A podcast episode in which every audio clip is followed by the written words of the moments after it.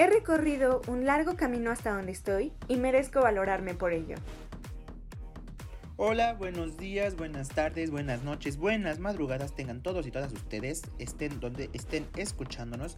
El día de hoy pues estamos aquí en una nueva emisión de ¿Y tú qué harías? Muchísimas gracias a todos por seguir escuchándonos, ya llevamos bastante tiempo pues con ustedes y pues ya somos bastantes en esta pues familia, comunidad, eh, grupo, no sé cómo lo quieran llamar. Pero pues gracias por escucharnos. Y esta semana hablaremos un poquito más acerca de temas que a nosotros nos han ido causando intriga a lo largo de nuestra vida o nuestro camino en llegar a ser pues adultos. Y esta ocasión hablaremos de los distintos tipos de autos. Así que díganos o aquí escríbanos de una vez, ¿qué se imaginan cuando decimos autos? No sé, yo al principio me imaginaba, no sé, un BMW, un Mercedes o algo así, pero después un Camaro, un Surito, algo, lo que sea. Pero ah, por eso vamos a ir ahorita, Miri y yo, a lograr en un minuto decir todas las palabras que se nos ocurran con auto, que empiece con auto. Así que tomemos tiempo. Una, y empieza Miri a la de tres. Una, dos, tres. Automóvil. Autoconocimiento. Autoeficacia. Autoprisión. Autoflagelación. Auto. Autoevaluación. Autoevaluación. Ay, qué tonta, no. ¡Ah! Autoestima.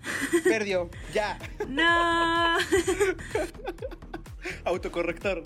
Auto. Ay, es que ya había pensado muchas y ya se me olvidaron. Pero bueno, ok. Pues sí. mencionamos, sí mencionamos las que vamos a tocar en a este episodio, así que eso es lo importante. Auto.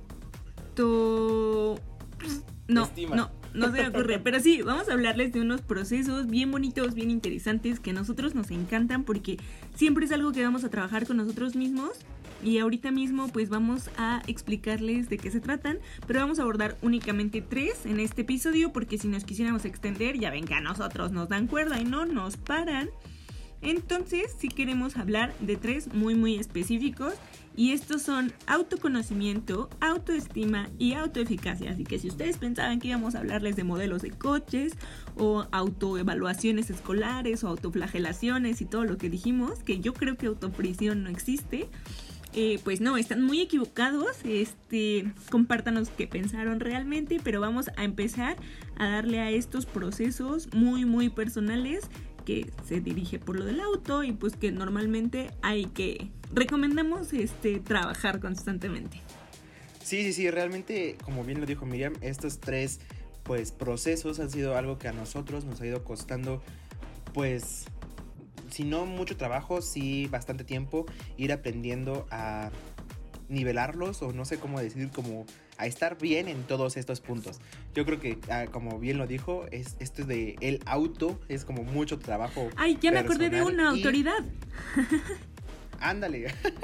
y pues lo hemos ido trabajando a lo largo de nuestras vidas. Yo creo que esta época entre lo que es la preparatoria y la universidad es un momento en el cual estas, estas tres palabras nos llegan muchísimo, nos las mencionan muchísimo y son procesos en los cuales vamos arriba y abajo como montaña rusa en, estas dos épocas. Así que pues vamos a ir ahí contando un poquito de nuestra experiencia en cómo fuimos lidiando con estas tres etapas. Yo creo que antes de comenzar podríamos como darles una definición este, muy rápida de cuáles son cada una de ellas y comentar cómo fue como nuestro proceso. ¿Te late, Oscar, si lo manejamos así? Entonces, bueno, yo voy a empezar con la primera que mencioné, que es autoconocimiento. La verdad es que no podemos decir así como el orden de importancia de cada una de ellas, porque pues yo creo que todas están como a la par, ¿no? Pero bueno, vamos a ver. Nosotros entendemos el autoconocimiento como... Ay, pues es que esta, es esta capacidad de introspección, la habilidad de reconocerse como, como personas, como individuos, eh, poder apreciar nuestro medio a partir de esta auto, pues, evaluación, ah, de esta introspección y poder relacionarlos con los otros. Es todo lo que sabemos acerca de nosotros mismos. Por ejemplo, eh, todas las habilidades que yo soy capaz de enumerar acerca de mí, todas las eh, debilidades, quizás. Es como unas, un autofoda. ahí hay otra. en, la que yo identifico todas aquellas cualidades, habilidades, destrezas, áreas de oportunidad, etcétera, que tengo de mí misma. Entonces, a veces es bien complejo porque nosotros somos así como de, ay, mira a esa persona, la admiro por esto, o me cae mal por esto aquí, eh, de acá, o cosas así, ¿no? Entonces, este, pues nosotros somos como muy hábiles, o bueno, nosotros sí, Oscar y yo somos muy hábiles en identificar esas cosas de los otros, ¿no? O sea, yo les podría hablar maravillas o pestes de Oscar, bueno, no, pestes no, porque es mi amigo, pero, o sea, yo podría decir así como, conozco mucho de él, pero a veces nos preguntamos, ¿conozco lo mismo de mí misma? Valga la redundancia, o sea, no sé si en una competencia de un minuto yo podría enumerar todo lo que, lo que soy, primero porque no sé si me conozco tanto, aunque es un proceso que hemos estado llevando a cabo él y yo juntos como mucho tiempo, y este...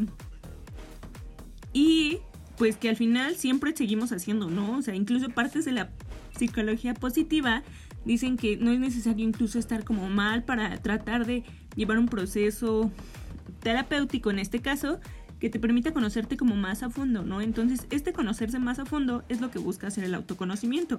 Oscar, ¿tú cómo lo has vivido? ¿Cómo, cómo ha sido este proceso para ti? Pues sí, como bien lo dijiste, ha sido un proceso súper largo. Yo creo que si enumeramos las cosas, podrías decir más tú sobre mí que yo mismo sobre mí. Y, lo mismo viceversa, ¿no? Yo podría decir mucho más sobre ti que tú a veces. Pero también hemos ido trabajando en conocernos pues nosotros mismos. Realmente para mí fue, ha sido un proceso como súper largo. Yo creo que todos los días aprendo algo nuevo de mí. Específicamente en, esta, en este confinamiento que hemos estado viviendo, he aprendido muchísimas cosas más porque he tenido bastantísimo tiempo para pues reflexionar acerca de lo que hago, de lo que me gusta, de lo que no me gusta, de mis habilidades, de mis debilidades. Y pues sí ha sido como un proceso súper, súper, súper fuerte, ¿no? Y, pero bueno, yo creo que lo hemos ido aprendiendo y viendo desde nosotros que nos conocimos desde la prepa, pues lo íbamos viendo, ¿no? A lo mejor eh, en ciertas actividades que nos gustaban, que no nos gustaban, que sí nos gustaba. Eh, en nuestro proceso de amistad nos hemos ido conociendo el uno al otro, o bueno, nosotros mismos nos hemos ido conociendo en diferentes contextos, en la amistad, en el trabajo, en la escuela, con nuestras familias, fuera de nuestras familias, toda esta parte ha sido como súper, súper pues padre porque hemos ido compartiendo esta parte de las experiencias. Y al mismo tiempo, como tú bien lo dijiste, con esta parte de las terapias, que tocaste un punto súper importante que no debes, no debes, o muchos consideran que debes estar mal o enfermo o algo para ir a terapia. ¡Loco! Y no. O sea que no, eso es algo que venimos a desmentir, no porque Miri sea psicóloga, sino porque ambos hemos ido al a, terapia y no por necesariamente por estar mal, sino porque queremos estar mejor de lo que ya estamos, ¿no? Y porque es algo saludable, es como algo, algo bueno, como es como el ejercicio que se debe hacer también por estar saludable. O sea, es, es algo que está chido. Es como ejercicio mental, yo lo diría. Bueno, no, no sé, realmente no lo sé. Pero sí, al final, pues creo que en los episodios que ya llevamos, uy, no me acuerdo ni qué número es este. Este es el décimo. Este, este nuestro décimo episodio, ya hemos dicho eh, varias veces así como, no, pues es que yo soy de esta manera o yo me identifico de esta manera y yo se los he dicho, ¿no? O sea, a mí las amistades me cuestan trabajo, yo no soy tan de esto, pero sí soy así. Y eso involucra un proceso como de autoconocimiento que como ya bien les dijimos, pues no ha sido nada fácil, ¿no? O sea, yo recuerdo que en la prepa yo era todo lo que la gente decía que era, era así como, ay, Miri es miedosa. Y yo así, sí, sí soy. y parecía que me pegaba la etiquetota, así el post-it de qué soy.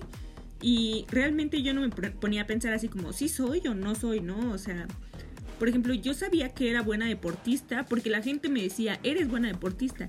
La realidad es que a mí me costaba mucho trabajo y yo creo que hasta la fecha me cuesta un poco de trabajo identificar aquellas cosas que son buenas o malas mías, ¿no? O sea, y yo les platico que llevo ya un proceso o estoy cerrando un proceso terapéutico de más de dos años. Entonces, la verdad es que es, es, complejo poder hacer un análisis de nosotros mismos porque a veces no nos gusta lo que encontramos, ¿no? O no creemos que sea posible que seamos aquellas cosas que encontramos. Entonces, pues, no sé, eh, es, es interesante poder entender cómo ha sido este proceso y este desarrollo de nosotros, por lo menos de la prepa hasta acá, que tenemos Oscar y yo de conocernos, estamos hablando de siete años, poquito más de siete años. Ocho años ya, imagínense. Uh -huh. No, pues si no conozco las fechas, ¿cómo quiero conocerme a mí misma? Ah, no es cierto. sí, pues ha sido algo súper gracioso porque yo creo que nos vamos conociendo, pero al mismo tiempo, como hemos ido creciendo juntos, nos vamos como transformando y volviendo a conocer en esas partes, ¿no? Porque a lo mejor nos conocimos de una forma cuando estábamos en la prepa y conocimos en ese momento nuestras habilidades, nuestros gustos, nuestros disgustos.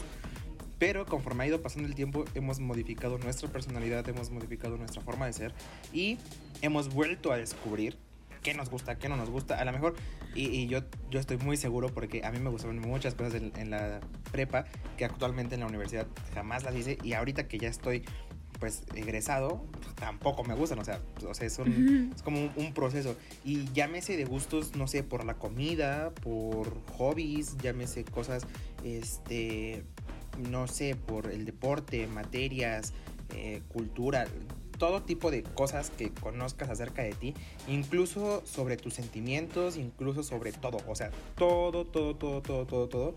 Es, es como súper cambiante y lo hemos ido descubriendo a lo largo de todo el tiempo, ¿no?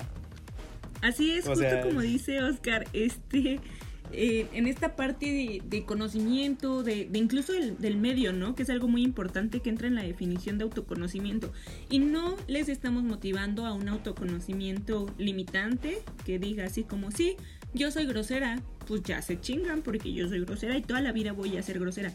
Eh, ahí sí entra mucho como esta capacidad de modificar aquellas cosas que no nos laten tanto, ¿no? O sea, igual y yo soy muy feliz siendo grosera y no necesito cambiarlo, ¿no? Pero la ideal es que cada día podamos ser mejores personas a partir de este análisis propio que hacemos de, de nosotros y poder decir, esto sí me late, esto no me late, y lo que no me late, tener la capacidad de cambiarlo, ¿no? Yo creo que ahí entra un poquito ya el siguiente término que vamos a hablar, que es la autoeficacia. Ya Oscar se los definirá como más padrísimo, pero ya aborda más las habilidades que vamos desarrollando que el hecho de, pues del conocimiento que tenemos de nosotros mismos como personas, ¿no? O sea, yo puedo incluso esta parte de decir, ok, yo mido 1,59, es autoconocimiento y autoaceptación enorme, enorme, enorme. Digo, no vamos a abarcar la autoaceptación tan, tan de lleno como todo lo demás, pero pues es este proceso de poder ir identificando qué somos, qué no somos, qué queremos ser y qué podemos modificar, ¿no? O sea, porque habrá cosas que yo no pueda cambiar. Yo me siento muy satisfecha con mi color de piel, por ejemplo, pero antes me causaba muchos conflictos o con mi nivel de delgadez. A la gente le gusta como hacer comentarios muy rudos. Yo sé que no es lo mismo que el nivel de comentarios que reciben, perdón, a veces las personas como más gorditas, pero la gente suele ser tan dañina que a nosotros nos pega, ¿no? O sea, yo decía, es que yo ya no quiero ser delgada porque porque es horrible, ¿no? Y yo ahorita puedo decir así como, wow, esto está padrísimo y sé que es bueno súper, súper superficial diciéndolo, pero, pero hay cosas que el simple hecho de aceptarlas como nuestras también nos hacen o nos generan más autoconocimiento, no sé, no sé qué opines, Oscar. Y esto obviamente relacionado con la autoeficacia. Sí, sí, sí, totalmente. Yo creo que aquí esta parte de el autoconocimiento que después de esto nos va a llevar como mucho, mucho, mucho al último tema que me iba a tocar, que es el autoestima. Pero esta parte de eh, la, auto, la autoaceptación, no sé si se pueda definir de esa forma, pero eh, el amarte, autoaceptación, el quererte, amarte como eres y todo lo que eres, o sea, las habilidades que tienes, las habilidades que no tienes, eh, los gustos que tienes, los gustos que no tienes, todo eso, pues al final de cuentas, aceptarlo y amarlo porque te hacen ser una persona especial, una persona diferente. Y, con diferente me refiero a único, o sea, te hace inigualable y eso aporta muchísimo, muchísimo más. Porque yo creo que sería súper aburrido que todos fuéramos de la misma forma, ¿no? Entonces está genial que podamos como ir conociendo todo eso. Y enfocado a lo que decía Miri acerca de la autoeficacia, bueno, pues de acuerdo a la, tarea que me tocó hacer, la autoeficacia consiste en esta parte de tener una capacidad de saber usar bien todos los recursos que tenemos bajo diversas circunstancias. Y eso se define como un juicio de uno en el cual eh, qué tan bien o mal podemos enfrentar alguna situación con las destrezas y habilidades que poseemos en cualquier circunstancia a la que nos podamos enfrentar. Entonces aquí pues hablamos de habilidades destrezas y aprovechamiento de todo este círculo que engloba pues eh, tanto recursos como destrezas personales, eh, manejo del tiempo y toda esta situación y cómo nosotros lo utilizamos para poder trabajar bajo alguna circunstancia determinada, ya sea en la escuela, en el trabajo, en alguna relación y todo esto buscando ser o otorgar o obtener como un resultado un rendimiento objetivo, objetivo, efectivo y en las mejores condiciones. Y bueno, Miri y yo hemos ido trabajando muchísimo, muchísimo en ser autoeficaces. Eh, creo que nos ha costado bastante trabajo algunas ocasiones, sin embargo nos hemos dado cuenta que somos muy buenos trabajando bajo esquemas o situaciones de estrés con recursos a Como veces limitados presión. y pues simplemente pues simplemente como trabajando súper chido. Y un ejemplo en el cual nosotros dos aprendemos muchísimo, muchísimo, muchísimo fue, ya les contamos que pertenecíamos a la Asociación de Scouts y nosotros hicimos un campamento a nivel nacional que después Miri en la segunda edición lo hizo mucho más grande y pues en este tipo de actividades nosotros nos dimos cuenta qué tan autoeficaces éramos dado que contábamos con poco apoyo desde ciertos grupos o desde ciertas fronteras pero hicimos lo que pudimos o, no, el objetivo lo logramos con los recursos que teníamos. Y yo creo que esta parte de aprender a manejar todo este tipo de situaciones es súper súper súper importante porque no tiene nada que ver si es un ambiente académico un ambiente familiar un ambiente laboral. Siempre eh, es súper padre poder aprender a utilizar todo lo que tenemos de la mejor forma. Y así muchas veces yo creo que dejamos a un lado el quejarnos o echarnos las culpas o decir, ay, es que yo no tengo y no puedo. Como no tengo esto, no puedo hacer el otro. Como no tengo esto, no puedo hacer el otro. Entonces, eh, es aprovechar todo lo, lo, que tienes, ya sea poco, ya sea mucho, y obtener los mejores resultados para ti y para los demás. En algunas ocasiones también está chido, ¿no? No sé, tú cómo, cómo lo ves, Miri, ¿Cómo, cómo has manejado o cómo ha ido influyendo esto de la eficacia en tu vida. Pues sí, justo lo que, lo que me, justo lo que mencionabas, ¿no? Esta parte de primero identificar cuáles son tus habilidades y destrezas. Me quedo mucho con eso porque no es solamente decir de un día para el otro ya las conozco. Por eso les decíamos que tiene como muchísimo ver, perdón, muchísimo que ver el autoconocimiento con la autoeficacia, o sea, no es solamente este decir así como, wow, soy todo poderoso y, y, lo logro. La verdad es que también es un camino bien complejo, bien difícil de lograr porque no es únicamente como ahora decir, lo logro y lo tengo y, y, y me vale lo que los demás puedan ver, ¿no? O sea, es de verdad aplicarlo, de verdad decir así como, con estas habilidades yo puedo afrontar a esto. Lo vemos mucho en la contingencia, como dice Oscar, porque al final, pues no es únicamente aplicarlo a campamentos nacionales enormes, ¿no? Es poderlo aplicar incluso en nuestra zona de mayor confort y aburrimiento o de mayor desesperación y ansiedad. O sea, es saber qué hacer con lo que tenemos todo el tiempo. ¿Saben en qué, en qué lo relaciono mucho ahorita que Oscar dijo laboral? Como en un currículum vitae. Donde te preguntan así como, ¿qué habilidades tienes? Y uno dice así como, wow, pues yo tengo trabajo en equipo, responsabilidad, puntualidad.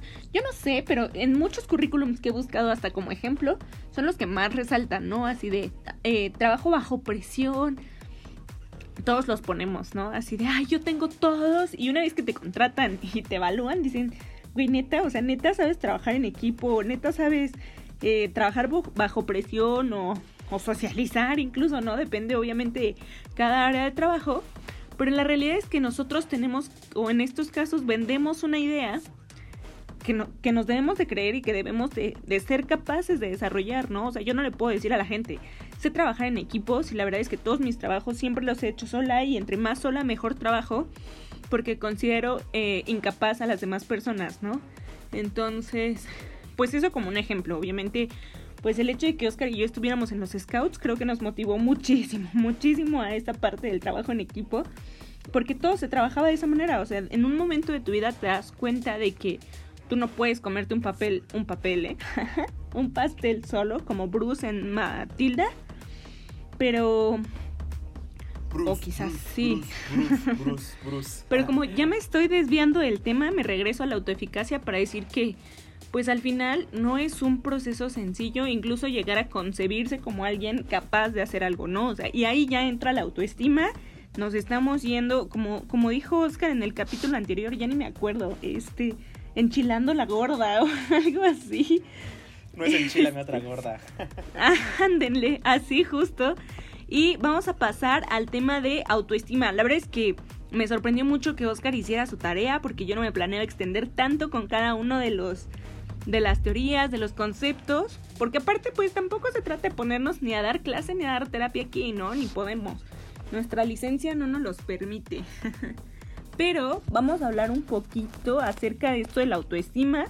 Yo creo que es un tema ya bien choteado que ya no deberíamos dar este como una explicación, pero igual y justo porque ya está tan choteado, está como muy mmm, ¿Cuál será la palabra correcta? ¿Cuál te gusta? Este como que ya destruyeron, ajá, ajá, ándale, como que ya modificaron tanto la autoestima para hacerla encajar en todos lados que quién sabe ya qué es, ¿no?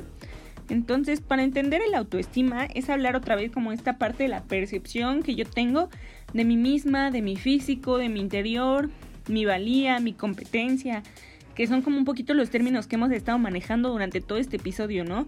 Se va formando a lo largo de nuestra vida, obviamente está eh, relacionada con lo que los otros me dicen de mí, o sea, yo puedo decir, estoy bonita, pero si 100 personas durante toda mi vida me dijeron, oye, qué fea, pues, ¿cómo no? O sea, al final, siempre lo que las otras personas dicen, de un u otro modo, afectan nuestra forma de pensar acerca de nosotros mismos, ¿no? O sea, o puedo decirles, ay, están locas, digo bonita, o me puedo afectar. Entonces, hablamos mucho como como lo que yo veo de mí misma, lo que yo pienso de mí misma y lo que yo pienso que los otros ven de mí, ¿no? O sea, aunque yo diga así como, wow, soy perfecta, si yo todo el tiempo pienso así como, Oscar me está viendo y él ha de estar pensando esto, que eso se llama interpretación del pensamiento y que no me voy a meter porque las, em, las partes de de psicología como ya más intensas, no se trata de tocarlas en este sentido, en este episodio, pero ah, se llaman disonancias cognitivas. Si alguien las quiere googlear, por favor no se sientan identificados, esto no es psicopatología, pero eh, bueno, la idea es que ya definiendo el concepto de autoestima, podemos ver que las dos anteriores y muchísimas otras autos, muchísimos otros tipos de autos, pues al final nos van a ir afectando en nuestro desarrollo social, emocional, eh, laboral, todas las opciones que ya dijo Oscar anteriormente y probablemente las que no hemos mencionado, ¿no? Al final, el autoestima va a generar que nosotros podamos incluso socializar o relacionarnos con los otros y las otras personas eh, de una manera como muy específica. No sé si les ha tocado conocer gente muy tímida que difícilmente habla o gente que nunca se calla y que es algo que yo platicaba hace pocos días con Oscar que le decía, oye, ¿tú crees que yo soy tímida? Porque me di cuenta del trabajo que a mí me cuesta socializar realmente con la gente hasta que agarro confianza y no me cierran la boca. Pero bueno, ya me estoy extendiendo a otras cosas, entonces este también es un proceso que desarrolla que a lo largo de nuestra vida se va modificando definitivamente porque no somos las mismas personas siempre. Y aquí voy a retomar eh, una parte de un episodio de Glee, si nunca la han visto se la super recomiendo, donde a Queen le dicen, nunca cambies, y ella dice, ¿por qué nunca cambiaría si cambiar me ha hecho la, persona que soy ahora? Y es una mejor persona que la que llegó a la escuela hace X cantidad de años, ¿no? Entonces Uy, yo creo que esta parte de la autoestima es bien compleja en tanto no nos damos cuenta del impacto que tiene realmente en nuestras vidas. ¿Tú qué opinas, Oscar? Pues sí, realmente es como una parte súper, súper compleja y qué padre que tocaste ese episodio de Glee porque realmente es uno de los mejores episodios que yo creo que tiene porque descubren muchísimas cosas, no solo ese personaje, sino muchos personajes. Les hemos de confesar que, bueno, aquí un pequeño paréntesis, Miri y yo somos súper fans de esa serie y muchos de nuestros sueños los basamos en esa serie hace mucho tiempo, pero bueno, ya, eh, basta del cultural. Este, y bueno, eh, también esta, esta parte en la cual el autoestima muchas veces, como dijiste, es, se ve influenciado por muchos muchos eh, ámbitos, muchas circunstancias, muchos factores, eh, tanto lo que los demás piensan, lo que yo pienso, lo que escucho, lo que no escucho y todo esto. Y, yo creo que es algo bastante mm, frágil en algunas ocasiones, pero muchas otras ocasiones de tan, no sé, yo, yo lo veía y, y hay veces la verdad no estoy seguro cómo funciona este, esta parte, pero hay personas que tienen la autoestima tan, tan, tan alta que muchas veces llega a ser eh, malinterpretado por otros y les empiezan a decir como que, que, son egocéntricos o que son, tienen el ego muy elevado, ¿no? Porque esta parte de, la, de apreciarte y valorarte como eres está súper chido, pero a muchos otros esto les incomoda. Y, y, no sé qué tanto tenga que ver esta parte de tener... Eh, no sé, el autoestima muy alta o a lo mejor que los demás se sientan intimidados ante esa parte. No sé la verdad, no, no, no estoy seguro, pero es esta parte en la que por ejemplo, yo lo veía en un capítulo de una serie en la cual uno de los personajes es como de el típico, o bueno, no el típico, eh, el chico guapo de la serie, el que está eh, musculoso, el más popular, el que tiene una vida eh, muy bonita en toda la serie, ¿no? Y todo el mundo lo, lo, critica o le hace como el feo porque le dice, es que tú eres perfecto, y él le dice, pues sí, sí lo soy. Entonces les empieza a caer mal a todos los personajes porque él se siente tan perfecto que los demás no lo toleran. Entonces yo aquí eh, la, la, pregunta que me hago realmente, o y que les hago a ustedes y que le hago a Miri, es esta parte de una autoestima alta afecta a las demás personas. ¿Por qué el autoestima de alguien afectaría a los demás? No, no lo entiendo muchísimo, pero pues sí, muchísimas veces pues suele pasar. Yo creo que aquí también está esta parte de eh, estar bien contigo y como yo lo decía eh, en otros eh, capítulos de los primeros, es esta parte de estar bien tú sin afectar como a los demás. Y si tú estás bien y tu círculo también está chido, pues está súper padre. Pero si los afectas, pues ya ahí es como pensarle un poquito. No sé, ¿qué, ¿cómo lo pienses tú? Sí, justo es lo que iba a decir. No se los puedo contar todo porque si no nos extenderíamos muchísimo y ya andamos como cortos de tiempo, pero la realidad es que eh, ustedes pueden leer el mito de Narciso, es un mito griego, y de ahí justo sale la palabra narcisista, que tiene más o menos que ver con esto que menciona Oscar.